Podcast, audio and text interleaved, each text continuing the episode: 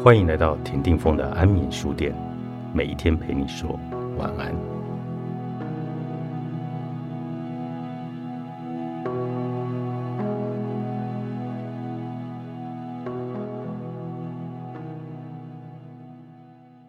本来以为逗乐大家是很容易的，但很多事都是亲身参与才明白有多困难。学着表演才知道，让人笑比让人哭更难。就像进入电视圈才知道，和舞台剧的难度截然不同。在北医大毕业之前，制作人毛哥问我要不要做电视节目。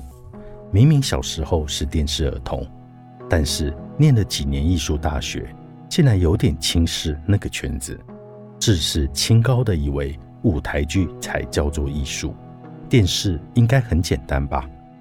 其实。那是和舞台剧完全不同的两种领域，没有哪一个崇高或哪一个楼，一切都要从头开始学习。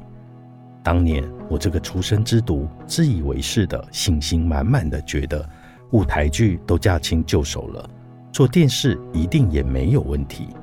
没想到进去后，震撼教育让我尝尽苦头，发通告到十一二点，写稿子写到早上五点。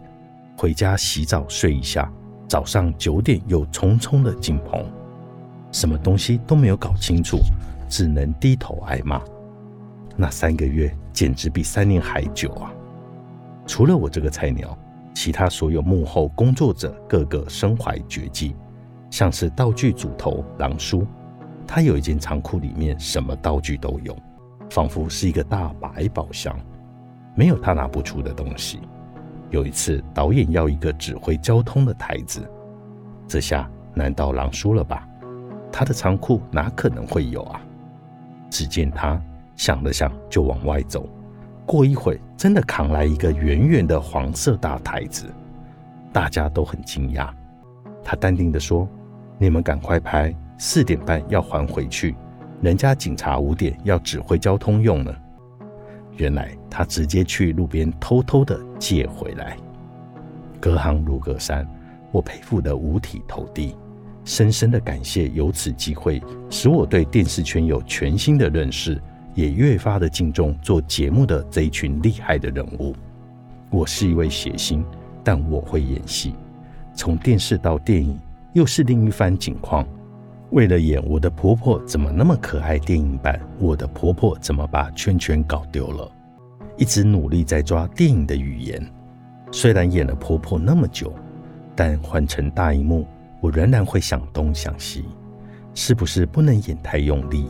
要不要和电视的表现来做区隔？还好，导演邓安宁邓哥很清楚地告诉我们要先稳住观众喜欢的部分。如果我们很幸运。原先的优点抓得很好，接着来看怎么变动调整都 OK。